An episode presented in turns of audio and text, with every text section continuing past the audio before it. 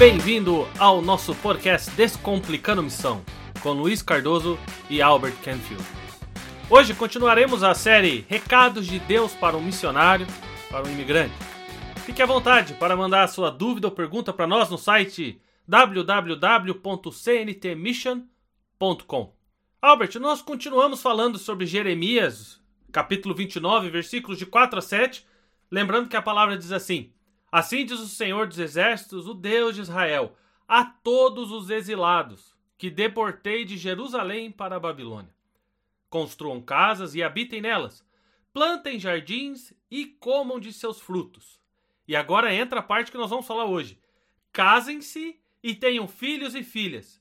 Escolham mulheres para casar-se com seus filhos e deem as suas filhas em casamento, para que também tenham filhos e filhas. Deus manda um recado para o seu povo. O povo estava indo em exílio para a Babilônia, ou seja, eles estavam sendo sequestrados, levados para terem uma cultura nova, para aprenderem uma cultura nova e apagar a cultura velha deles. E Deus manda um recado para esse povo a caminho do exílio, que para nós é muito importante, para todos os missionários e imigrantes que querem viver a maneira de Deus. E ele diz assim para esse povo, e esse é o episódio de hoje. Fala: casem-se e tenham filhos e filhas. Escolham mulheres para casar-se com seus filhos e deem as suas filhas em casamento, para que também tenham filhos e filhas. Muita gente pensa Deus não queria que o povo dele se relacionasse com nenhum outro povo debaixo da terra. Isso não é verdade. Durante um tempo, Deus preservou o povo como povo para criar sua identidade, cultura, para trabalhar a questão na vida deles. Mas após esse tempo, quando eles estavam indo como exílio, Deus dá esse recado: vão, sejam bênção naquele lugar, casem-se, se relacionem com o povo da terra, e através de vocês eu vou abençoar aquele povo. É bom nós termos em vista uh, que, nesse momento de exílio, talvez logo numa primeira fase, deveria ter um certo bairrismo entre israelitas e babilônicos, não é verdade? Eles deveriam começar a olhar para os babilônicos assim, com aquela cara, por que, que vocês fizeram isso com a gente, né? E também um certo bairrismo, querendo mostrar, como nós falamos um pouco na, no episódio passado sobre o choque cultural, querendo mostrar que a cultura deles era boa e a dos babilônicos não era tão boa assim. E é claro que numa primeira fase deve ter sido algo estranho essa palavra para eles. Tomem esposas, casem-se, uhum. é, deem os vossos filhos e as vossas filhas em casamento. Mas muitas vezes hoje o missionário, graças a Deus, vários missionários não vão como exilados para o campo missionário. Bem. Eles vão voluntariamente, não é verdade? Também os imigrantes. Hoje em dia, a maior parte dos imigrantes no mundo tirando alguns refugiados que são obrigados a sair do seu lugar, sair da sua terra. Nós sabemos que a maior parte dos imigrantes vão de coração voluntário. Eles escolhem um lugar, um país, uma cidade, uma terra e vão cheios de expectativa para esse lugar. Então, para começar, a gente já percebe que hoje é muito mais calmo, muito mais light essa, essa, essa, esse processo de enculturamento do imigrante, do missionário num novo lugar. Naqueles dias foi muito mais difícil. Sim, esse bairrismo era natural porque a Babilônia não apenas exilou o povo de Israel.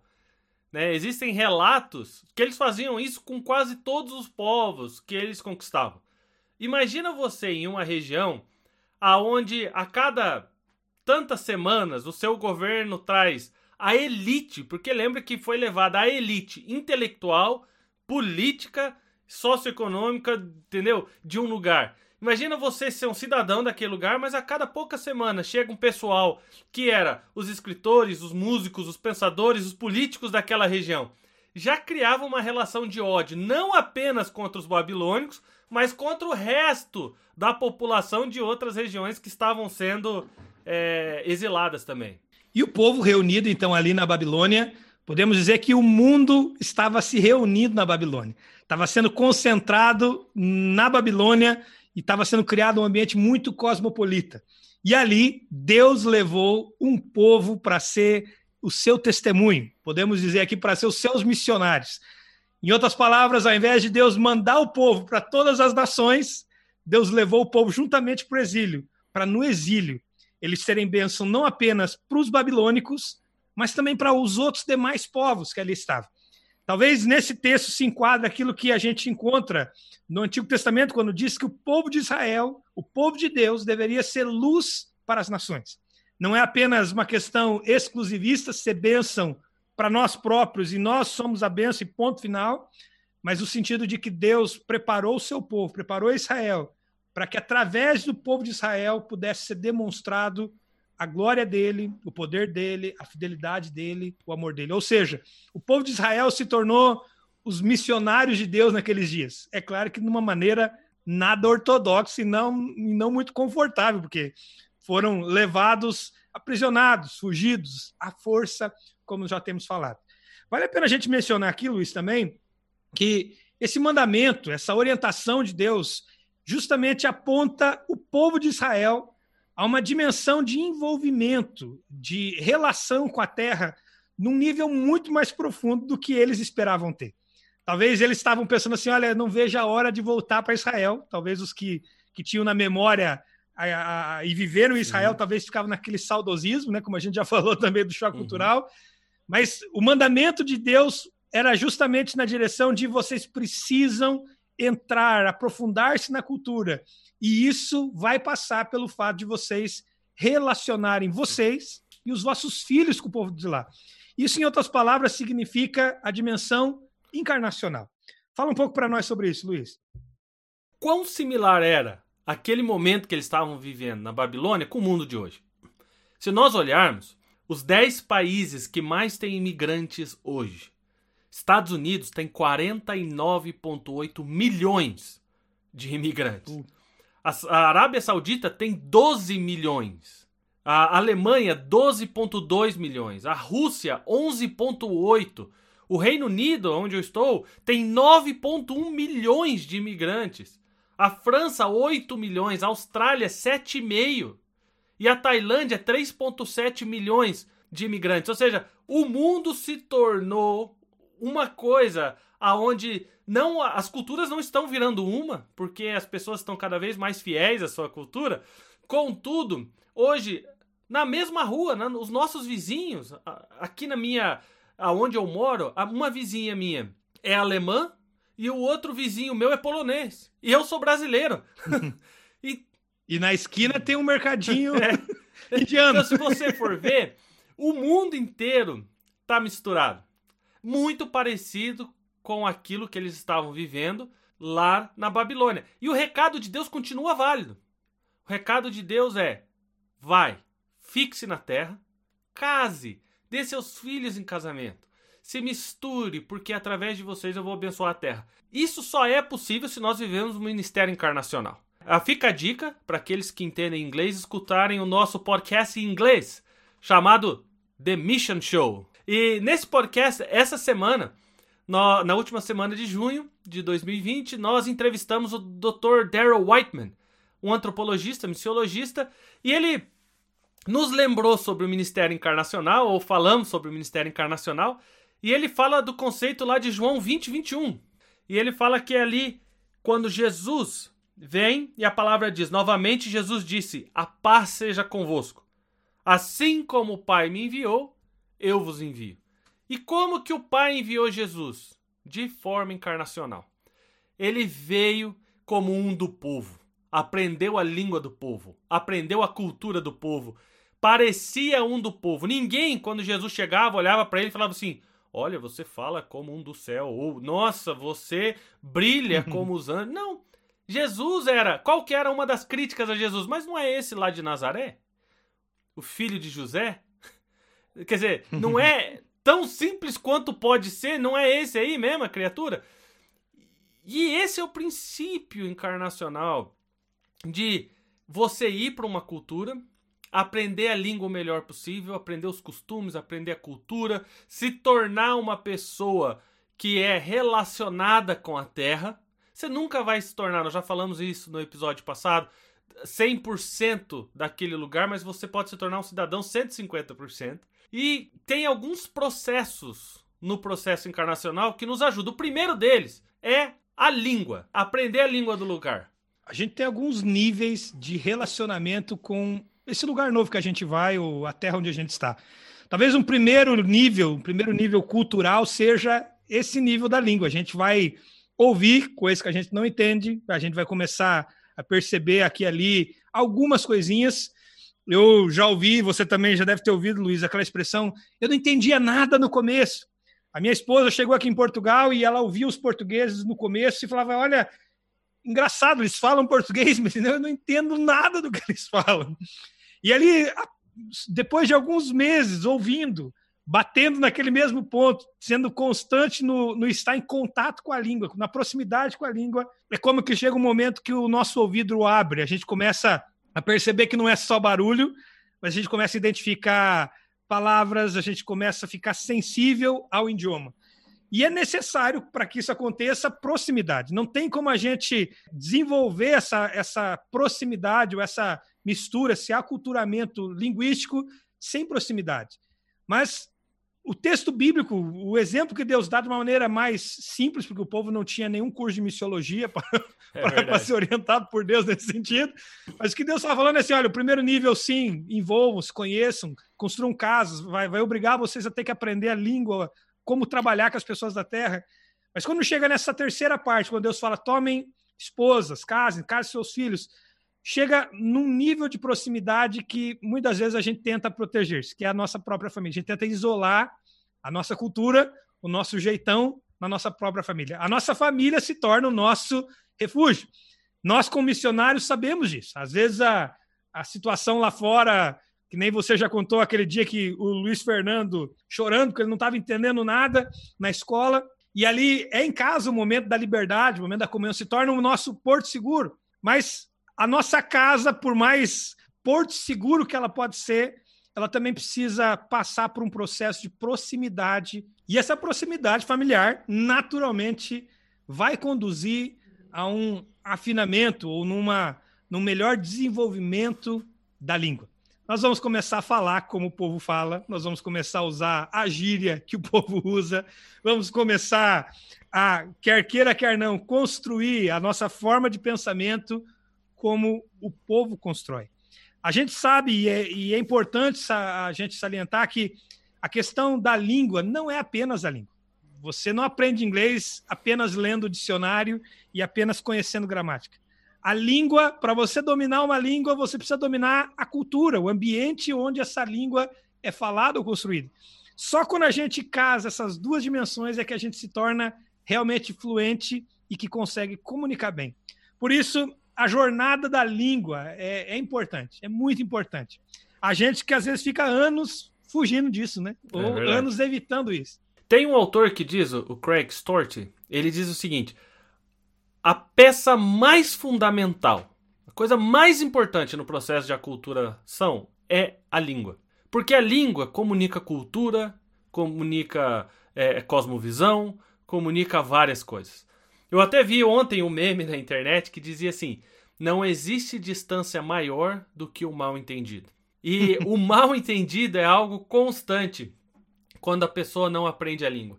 Então, nossa recomendação aqui do Descomplicando Missão para você que está indo como missionário, missionária, você que está indo como imigrante, é aprenda a língua o melhor possível. Em nome de Jesus. Resista à tentação de ficar com a Globo, só com é, brasileiros ou a sua nacionalidade, mas aprenda a língua o melhor possível. E isso vai te levar a evitar gueto. Por quê? Os guetos culturais são algo normal, uma consequência normal, uma aglomeração normal de pessoas que não se aculturaram e não, falaram, não falam a língua. Então, quando você se reúne em um grupo e acaba as pessoas não falando bem a língua, não entendendo a cultura, não entendendo a vida no outro país, eles acabam morando perto e vivendo um mini Brasil ou mini Portugal no país onde eles estão. E daí eles só vão em mercado brasileiro, assistem TV brasileira, só falam a língua do seu país de origem. E isso, né, o problema do gueto cultural é que cada vez mais se fecha em si próprio cada vez mais a parede vai aumentando, o muro vai aumentando e as pessoas vão perdendo cada vez mais a possibilidade de crescer no lugar onde Deus está querendo usar cada um. Né? O choque cultural, que também leva as pessoas, e nós falamos no episódio passado, a se fecharem num gueto, ele era para durar um ano. E o normal seria em torno de um ano de duração o choque cultural. Depois ele diminui e entra alguns dias mais bem mais leve. Hoje, o choque cultural, Albert, chega a durar 15 anos.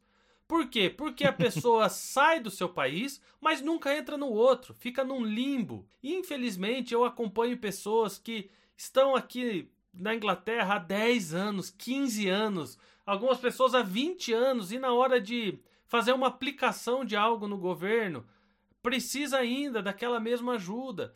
E não é errado pedir ajuda, mas Deus quer nos usar para abençoar todos os povos da terra. Se nós estamos em um país, a melhor forma de aculturação para abençoar inclusive os nossos filhos e filhas, inclusive os nossos netos quando tivermos, é falar a língua.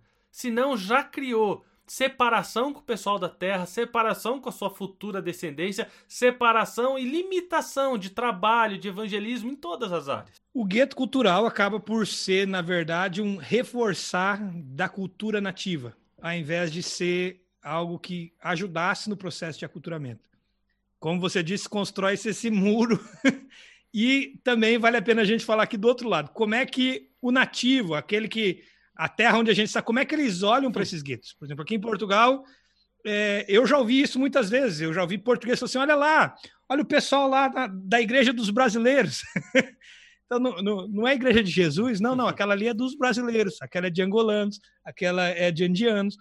E é interessante que eles vinculam ou identificam a questão da fé, nesses casos, a questão cultural. Para eles é puramente uma questão cultural. E se torna um pouco de partido. É algo que é oposto, algo que está resistindo ao nosso jeito de ser. Mas eles estão na nossa terra. Então, de certa maneira, para aqueles que recebem os missionários, os países que recebem o imigrante, quando eles veem um gueto, venhamos e convenhamos, um gueto se torna um tanto quanto hostil, é uma atitude um tanto quanto hostil. Se você está num outro país, se você está no país dos outros, em outras palavras, então, que a gente tenha uma atitude coerente com isso. Ah, é triste quando a gente faz o contrário, a gente fecha a porta da comunhão, fecha a porta do relacionamento. E como é que a gente faz isso? Reforçando a identidade do gueto. Porque no Brasil é assim, porque no Brasil é melhor, porque o nosso jeito é melhor. E a gente acaba querendo fazer o mini Brasil em Portugal e na Inglaterra, esquecendo que assim nós dificilmente vamos ser bênção para os nativos. Se a gente pensar em matemática, a coisa já vai já dá errado, né? Pelo seguinte, toda a população imigrante é minoria. Até mesmo o povo de Israel que cresceu pra caramba quando estava no Egito, eles eram minoria. Se você reparar, um dos exemplos bíblicos que mostra um pouco dessa história se tornando realidade é o exemplo de José. José foi um sujeito que não apenas é, foi forçado e enviado como missionário, como que foi vendido como escravo pelos seus irmãos, aquela história toda que nós conhecemos em Gênesis, mas ele se aculturou a tal ponto que ele dominou a língua perfeitamente, ele criou família lá no Egito e teve filhos no Egito com uma egípcia e se tornou alguém muito influente na terra. Se ele não tivesse essa atitude encarnacional no Egito, ele não poderia ser a bênção que ele foi no Egito. É verdade. E o exemplo é claro quando aparecem os irmãos, né? Que nem os irmãos reconhecem mais ele. A mudança foi tanta na vida de José que nem a família já consegue reconhecer o José de antes e o José agora enculturado. É um exemplo muito simples na Bíblia que mostra exatamente isso. José construiu casa no Egito, José plantou jardins no Egito, José casou-se no Egito e os seus filhos e filhas também relacionaram-se com egípcios. E o resultado foi que só assim é que José teve a graça de ser muito usado por Deus para não só abençoar os egípcios, mas abençoar o mundo inteiro, inclusive o povo de Israel naqueles é dias. Algo que ainda hoje é desejo de Deus. Deus vai abençoar e quer abençoar o povo dele ah, em todos os lugares do mundo, claro. Mas a gente precisa entender que parte desse processo onde nós nos tornamos essa bênção está no fato da gente profundamente se aculturar, relacionar-se com o povo da terra, aprender a língua e lutar para sair dos nossos guetos culturais.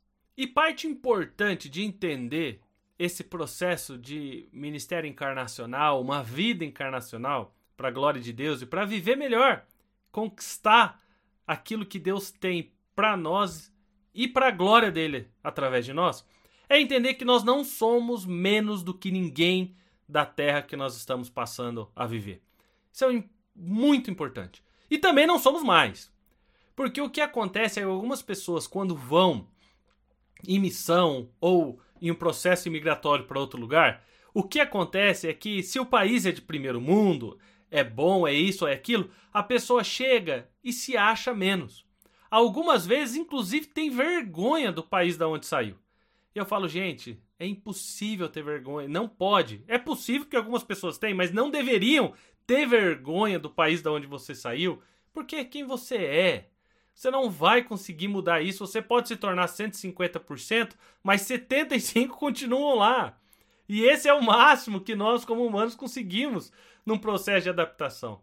Falo, agora, também, quando algumas pessoas vão para um país que aparentemente é menos, às vezes vão numa posição de superioridade. De que, ah, eu tinha isso, ah, eu tenho aquilo.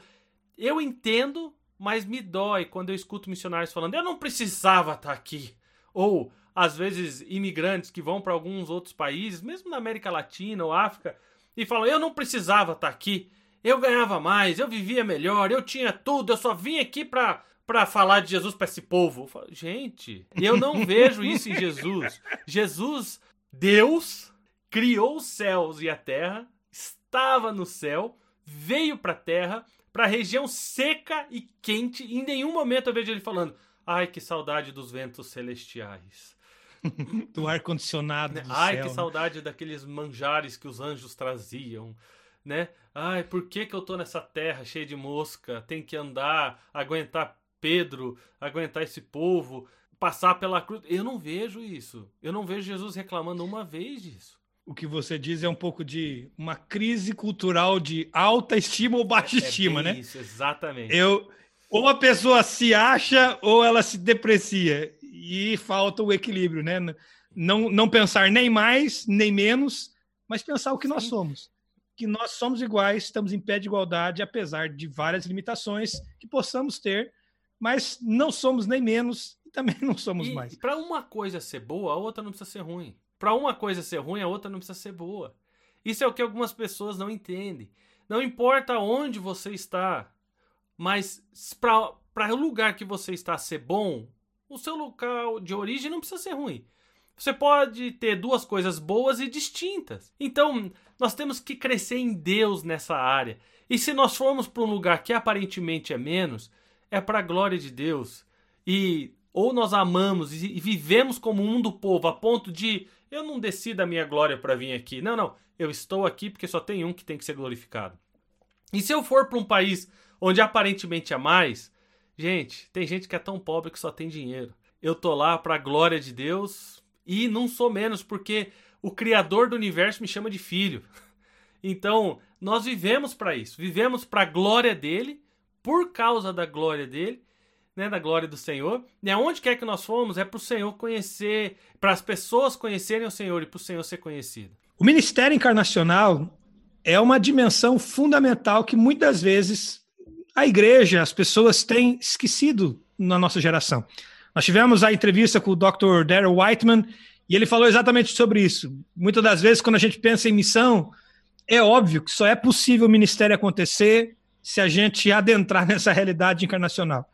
Mas ele mesmo falou e lamentou que muitas vezes a igreja, até mesmo num contexto local, até mesmo de uma cidade para outra, de um bairro para outro, falta muito essa simplicidade, essa humildade, essa atitude encarnacional. Eu sei que muita gente imigra não apenas internacionalmente, como é o meu e o seu caso, ou de outros imigrantes e de outros missionários, mas há aqueles que são mandados, às vezes, para outro estado, para outra cidade, tem a facilidade, talvez, da língua, mas, de novo, é a mesma coisa, vai se dar na mesma situação onde é necessário esse aprofundamento, esse aculturamento. E a gente evitar também o gueto da gente pensar que o sul que era melhor, o norte era que é pior, e de novo começar a fazer bairrismos achando que é, são lugares de refúgio, quando na verdade isso se torna lugares de isolamento e barreira para que a gente possa ser efetivo e bênção onde Deus quer que a gente esteja. Isso mesmo, Albert. Lembrando todos que estão nos ouvindo, o recado de Deus para você: seja encarnacional na terra onde você estiver. Casem-se, se ainda não casaram. Casem seus filhos e filhas, para que eles também tenham filhos. Você não é menos nem mais do que ninguém. Não importa se você está por sete anos ou 70 anos como o povo de Israel. Deus tem um plano, algo que Ele quer fazer através de você nessa terra. E não é somente com as pessoas do país de origem, é com o povo deste lugar aonde você está.